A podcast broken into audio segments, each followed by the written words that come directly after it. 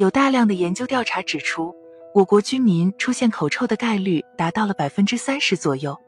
特别是在晨起之后，许多人不仅感觉口干舌燥，口腔中还散发出了阵阵难闻的气味，只有在起床吃饭、刷牙后才能缓解。也正由于口气问题十分多见，所以很多人对其也并不是过于重视。其实晨起有口气，大多数都和睡眠时张嘴呼吸有关。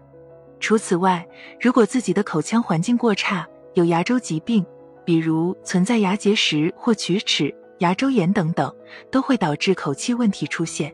这主要和食物残渣残留、厌氧菌大量增生等因素有关。如果不及时治疗，后期甚至是会出现更严重的牙周损伤。当然，口臭的不出现，不单单是和口腔疾病有关。当某些器官出现癌变之后，患者也可能会有严重的口臭问题。比如以下几类癌变就是如此：一、肺癌。这是我国最为高发、死亡人数最多的恶性肿瘤之一。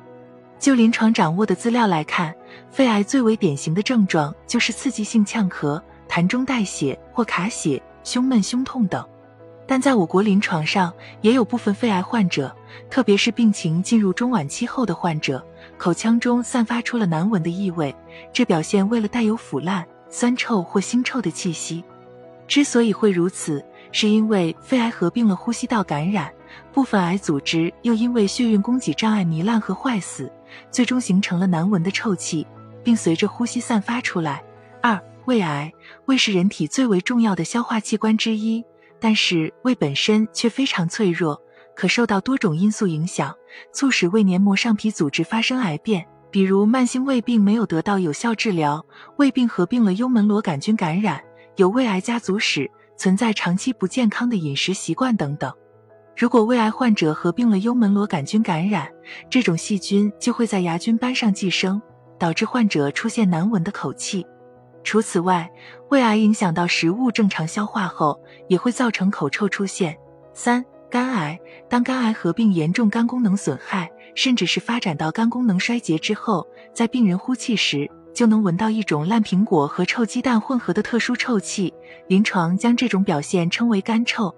之所以会如此，是因为蛋氨酸经过消化和细菌作用，会释放出大量的氨，并生成二甲基硫化物、甲基硫醇等物质，这二者在体内潴留，就会通过呼吸散发出来。四、胰腺癌，胰腺具有内外双分泌功能，其内部功能就是产生胰岛素，负责平衡血糖。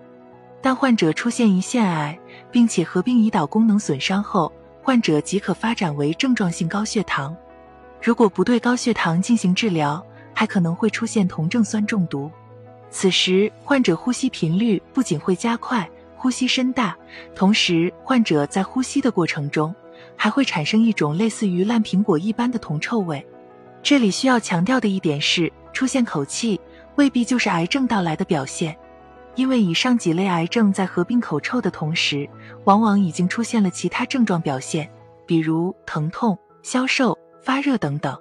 所以，口臭不能一概而论，在绝大部分情况下，它都与口腔疾病有关。